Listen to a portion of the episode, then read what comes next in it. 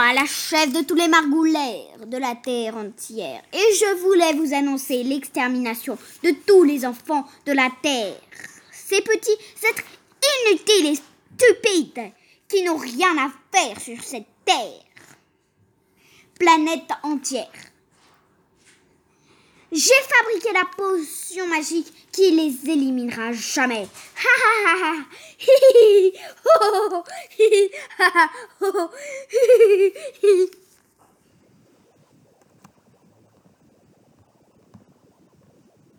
Sorcière, qui pendant des siècles a signifié la pire des marques d'infamie, qui a valu la torture et la mort à des milliers de femmes, et qui continue de les discréditer lorsqu'il est prononcé sorcière.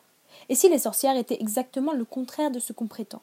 Et si, en devenant, les, sorcières, les femmes accédaient à une part d'elles-mêmes Nous accueillons Hermione Navarre, écrivaine et poète, autrice de l'œuvre Sorcière es-tu là?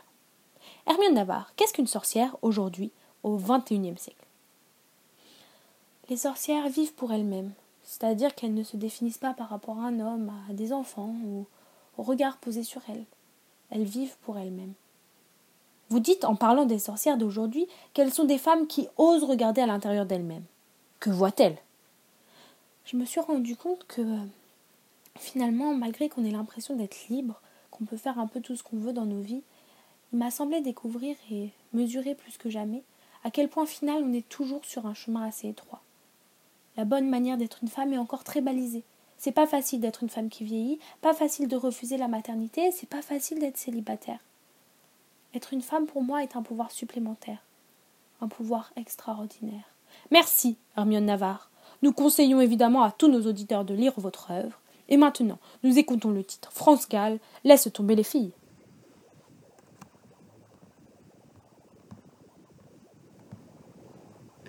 Mon oncle, je n'ai rien voulu dire devant Susanna, mais vous savez qu'au village, le bruit commence à se répandre d'un mal surnaturel, justement.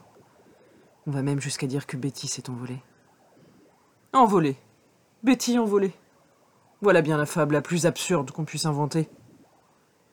Ne voulez-vous pas descendre? Le parloir est plein de gens venus aux informations.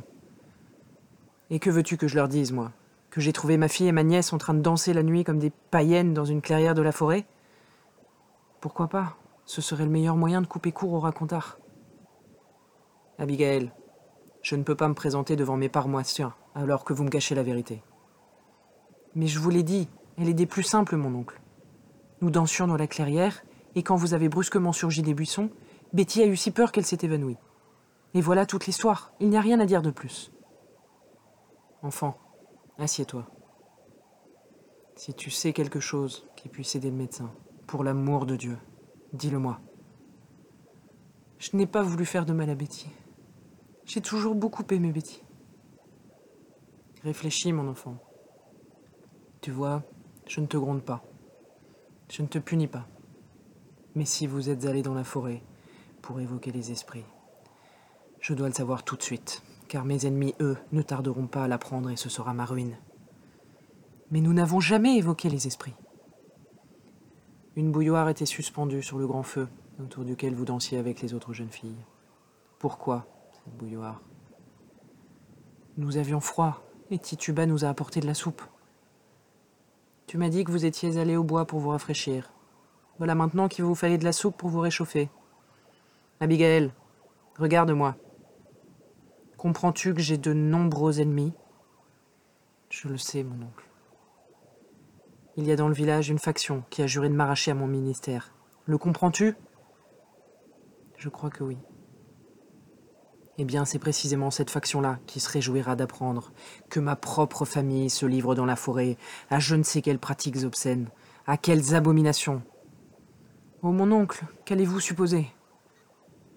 J'ai vu Tituba agiter les bras au-dessus du feu en murmurant quelque chose. Elle se balançait comme une bête sauvage.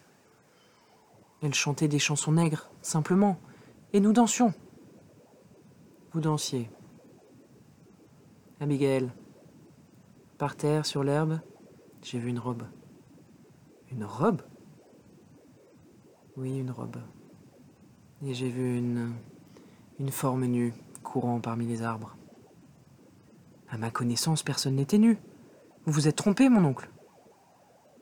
Je suis sûr de ce que j'ai vu. Abigail, je veux la vérité. C'est mon ministère qui est en jeu et peut-être ma vie.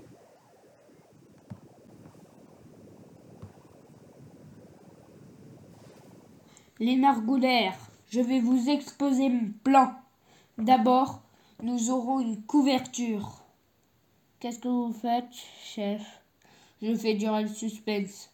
Un camion de glace Ensuite, nous aspirerons les enfants du monde et puis nous les catapulterons sur Mars pour qu'ils meurent. Les margoulaires, nous dirons aux parents que leurs enfants sont partis pour toujours à Paris. Voilà, c'est tout simple. Chef,